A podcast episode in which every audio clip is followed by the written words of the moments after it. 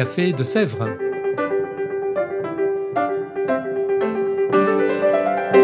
Au Café de Sèvres, on discute philosophie et théologie.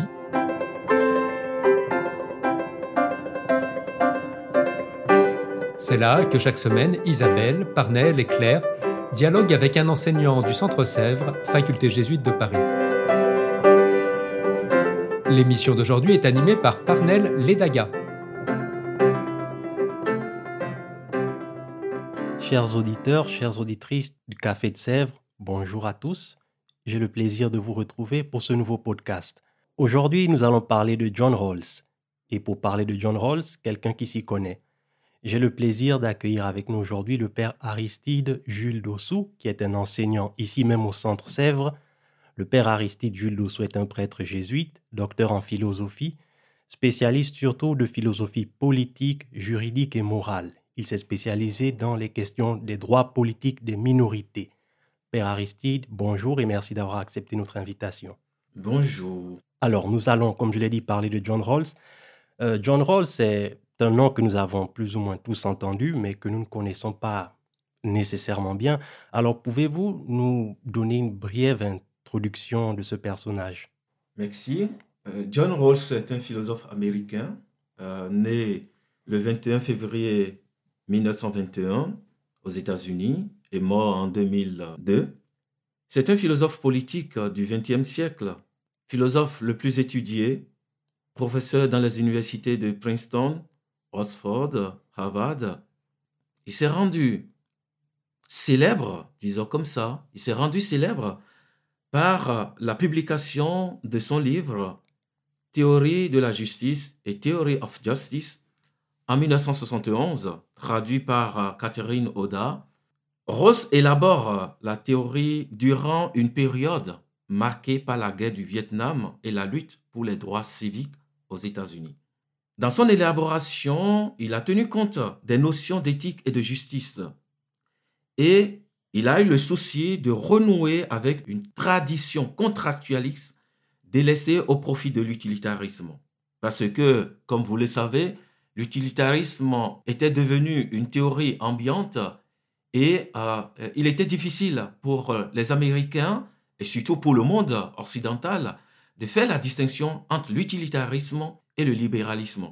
Je reviendrai là-dessus. Pourquoi euh, Je donnerai les raisons pour lesquelles John Rawls s'est attaqué à l'utilitarisme. Malheureusement, euh, sa pensée n'est pas encore bien connue au Centre Sèvres et j'essaie de, de le faire connaître, de faire connaître à John Rawls et, et sa pensée au Centre Sèvres. Et heureusement d'ailleurs, parce que comme nous le verrons, c'est un philosophe à la pensée très intéressante.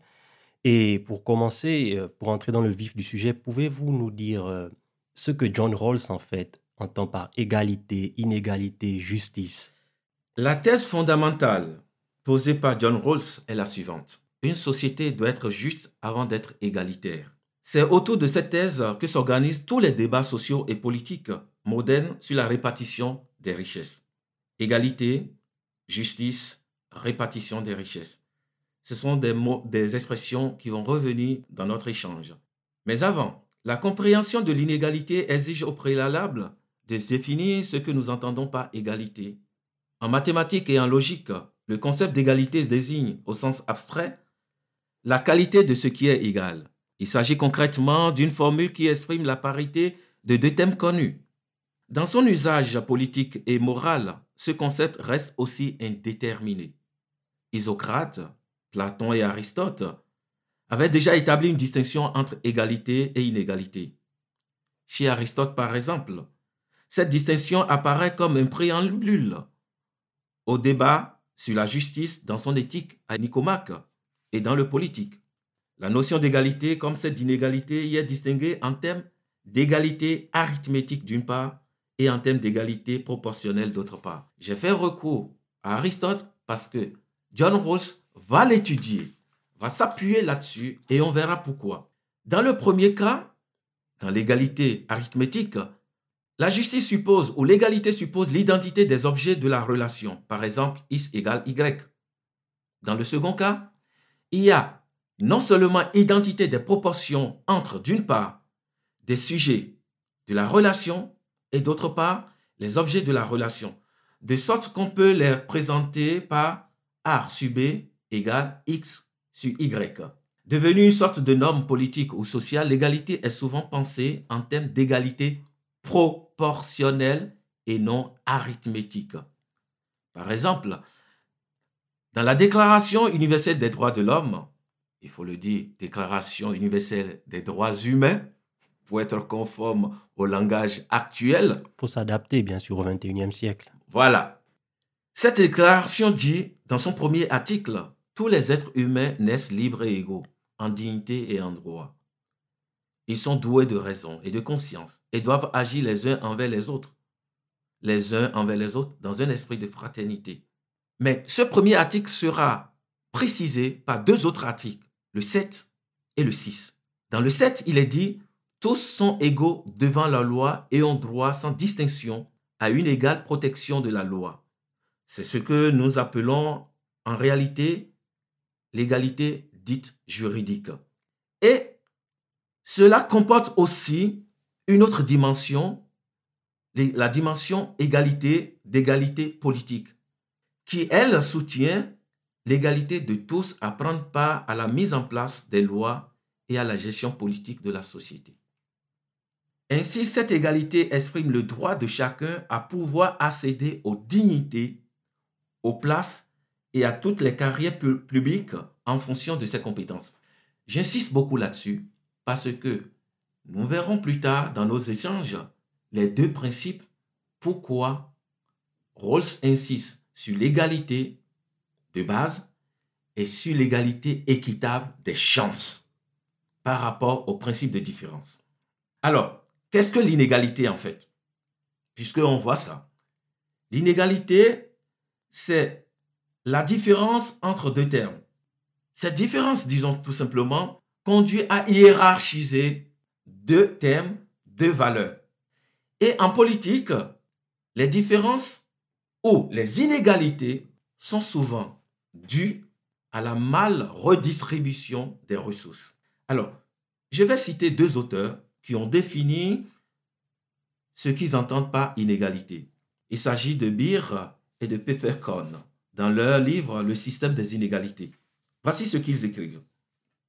Les inégalités sociales sont comme le résultat d'une distribution inégale au sens mathématique de l'expression entre les membres d'une société, des ressources de cette dernière, distribution inégale due aux structures même de cette société et faisant naître un sentiment légitime ou non d'injustice au, nom, au sein de ses membres.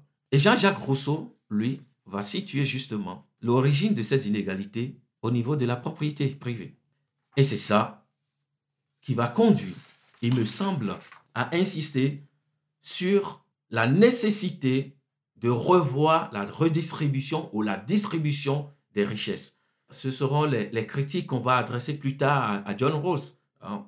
J'hésitais entre redistribution et distribution. Parce que j'ai en tête la critique de Nozick, de Hayek. On reviendra là-dessus. D'accord? Alors, si je, je, mets en, mouvement égalité et inégalité, vous concevez avec moi que nous sommes obligés de poser la question de la justice. Et pour comprendre ce qu'on appelle la justice, nous devons recourir à Aristote. Aristote va dire tout simplement, comme définition, une action juste consiste à rendre à chacun ce qui lui est dû. Et l'action injuste est à la fois celle qui viole la loi, qui consiste à prendre plus que son dû et qui manque à l'égalité. Dans cette définition, nous avons deux types de justice. La justice universelle ou légale et la justice spéciale ou particulière. La justice universelle, c'est la justice qui s'applique à tous, sans exception. À tous. Et cette justice est primordiale pour John Rawls. On reviendra là-dessus. Et de l'autre côté, nous avons la justice spéciale ou la justice particulière qui va se diviser en deux pans. Le pan distributif et le pan de transition privée. Et c'est le pan distributif qui va intéresser John Rawls dans le principe de différence. Voilà les bases politiques, morales, sur lesquelles John Rawls va s'appuyer pour développer ces deux principes de justice.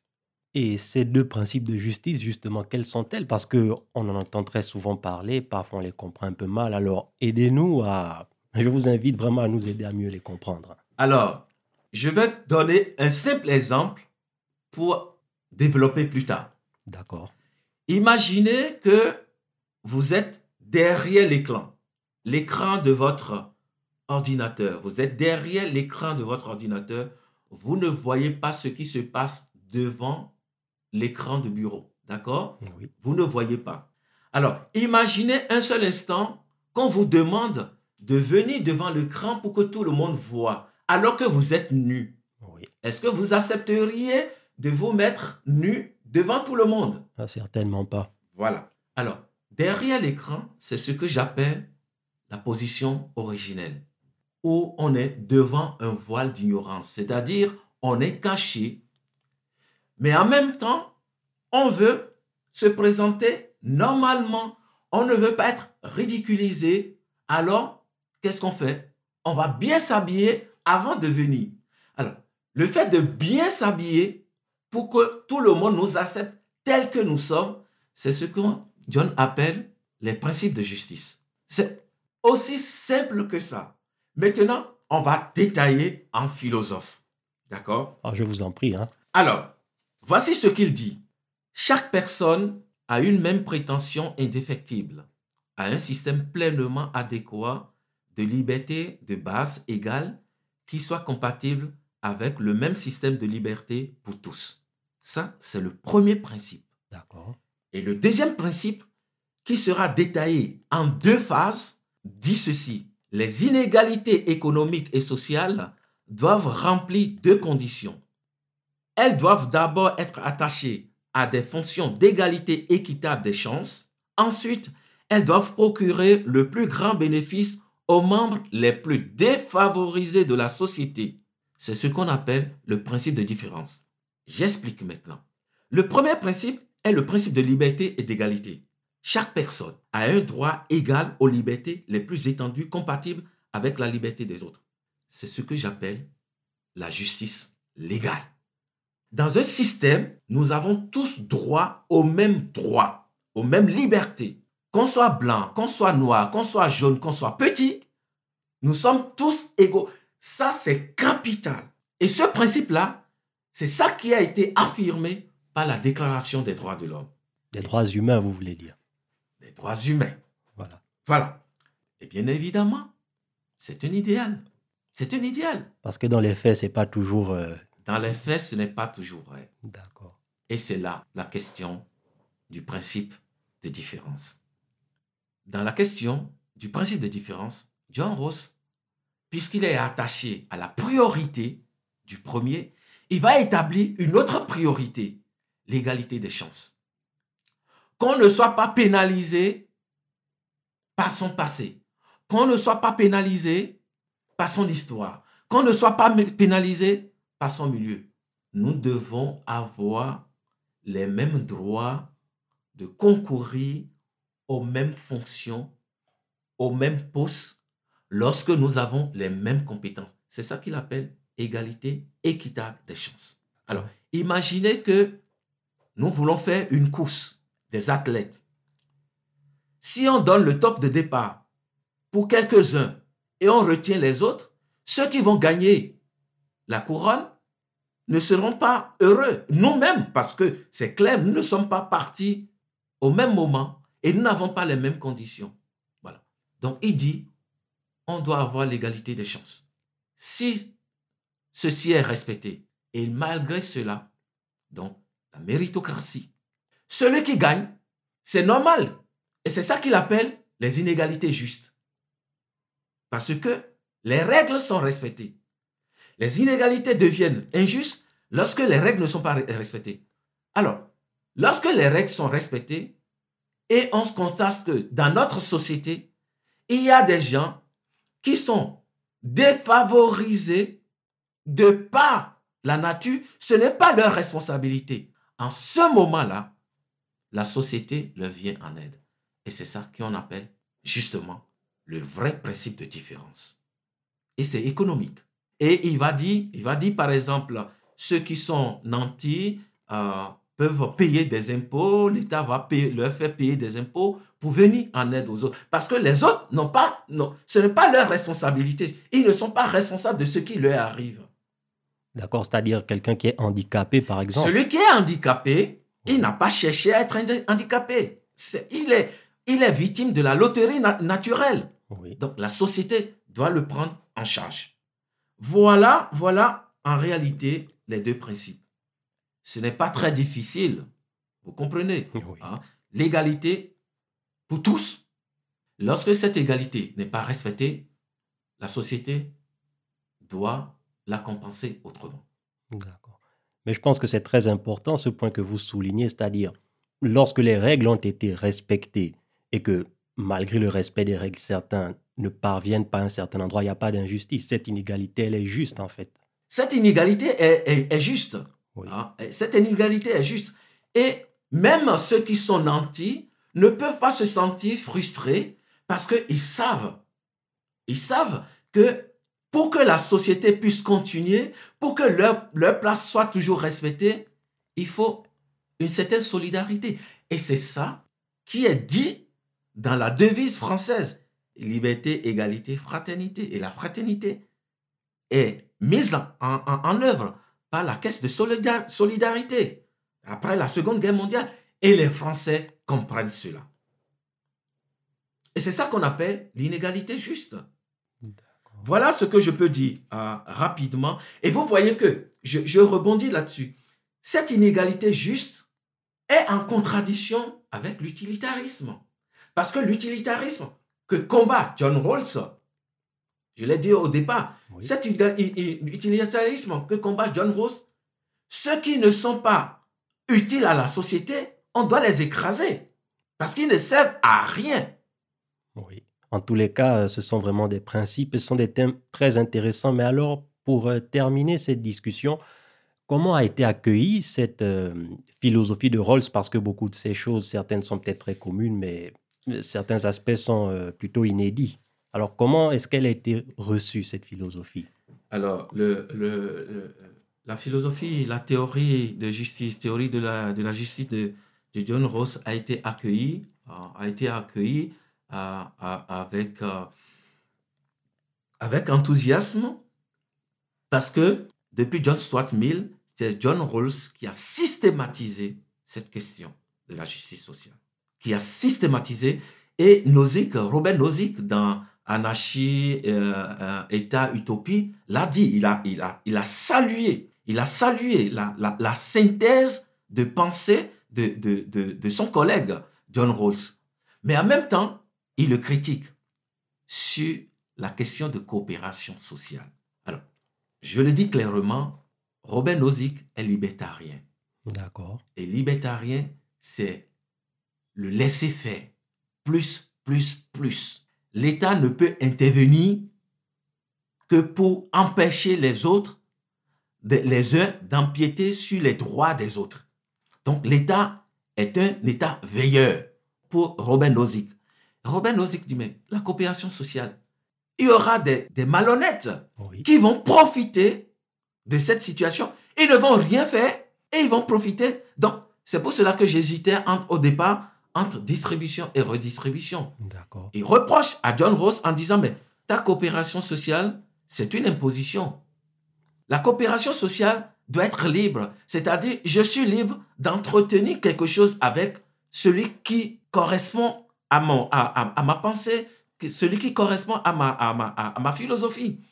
Pourquoi tu vas nous imposer? Alors, euh, c'est bien, mais la coopération sociale dont parle John Rawls, c'est ce système. Il a parlé d'un système. Il a parlé d'un système. Un système, c'est un enchaînement de plusieurs paramètres pour que paramètre n'ait pas de priorité sur un autre. Par exemple, si je suis riche, toutes les portes me sont ouvertes. Porte politique, porte économique, porte sociale. Et donc, j'ai de l'avantage sur tout le monde. Tout à fait, oui.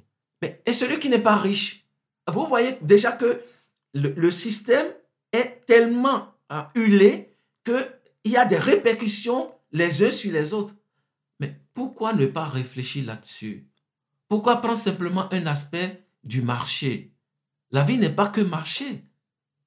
Et même celui qui n'apporte rien sur le plan marché, mais sa présence et la fraternité, c'est une coopération aussi. Alors, ça, c'est un aspect. Un deuxième aspect, c'est l'affaire de, de, position originelle, où on, on, oublie tout. Bon, que c'est un être désincarné. Euh, John, propose, John Rawls propose un être désincarné. Non, c'est une hypothèse pour montrer que euh, si on veut signer un contrat, il ne faut pas qu'on soit, comme on appelle, euh, prédéterminé par nos avantages sociaux. D'accord. Voilà. Il faut faire, une, table rase pour choisir des principes universels.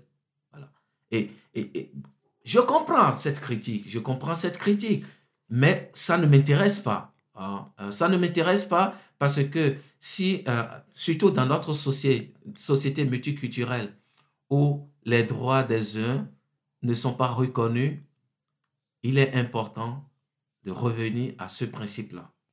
Voilà ce que je peux dire. Alors, il y a d'autres, auteurs, hein, Hayek, hein, Hayek qui a dit que, voilà, euh, on parle de justice sociale, euh, que c'est un thème vide. Il vaut mieux parler de, justice distributive, hein, euh, parce que pour lui, la justice sociale, ça n'existe pas, ce qui n'est pas vrai. Ce qui n'est pas vrai. Voilà ce que je peux dire sur... Vous voyez que je parle avec passion, parce que c'est absolument. c'est un thème qui qui, qui, qui m'intéresse beaucoup. Euh, euh, et, et, pour moi c'est fondamental puisque la société française est une société multiculturelle et, et il est important de revenir sur ces principes-là pour que les revendications euh, des uns et des autres soient prises en compte tout à fait. dans, dans ce concert de coopération sociale. Mais je vous remercie infiniment, Père euh, Aristide, d'avoir accepté notre invitation. Merci pour cet échange très passionnant et très enrichissant. Je vous remercie de m'avoir donné cette occasion de, de parler d'un sujet qui me, qui me tient à cœur.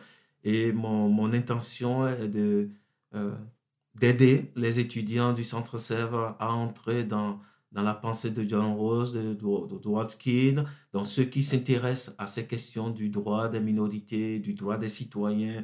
Du, voilà, c'est ma raison d'être. Et à cet effet, est-ce que vous dispensez ce semestre des cours ou des séminaires sur John Rawls ou le semestre prochain Alors, le, le, semestre prochain, j'aurai un, un, séminaire sur euh, les droits des, des, migrants et le multiculturalisme. D'accord. Vous voyez donc, euh, qui va tourner autour de John Ross, de, euh, euh, de Taylor, Charles Taylor. Voilà, donc il y aura plusieurs auteurs. Je, propose aussi un, un, cours en ligne sur les, les, différentes manières d'approcher la justice sociale depuis l'Antiquité. Voilà. Et le, le point d'orgue sera John Rawls, bien évidemment. D'accord. Eh bien, merci. Merci également à vous, à tous, chers auditeurs et auditrices. Merci pour votre fidélité. Je vous donne rendez-vous dans deux semaines. D'ici là, à très bientôt. Au revoir.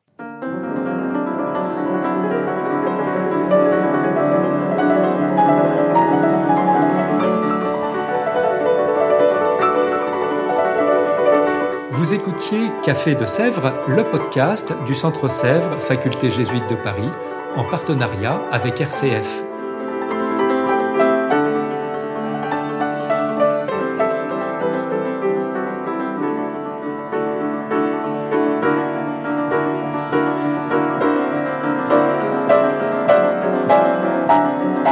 Pour ne rater aucun épisode, abonnez-vous sur votre application préférée. Spotify, Deezer, Apple Podcast ou Google Podcast.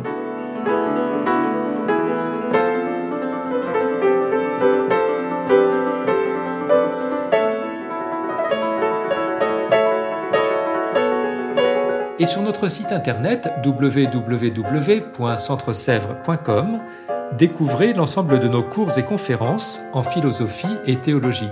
À bientôt!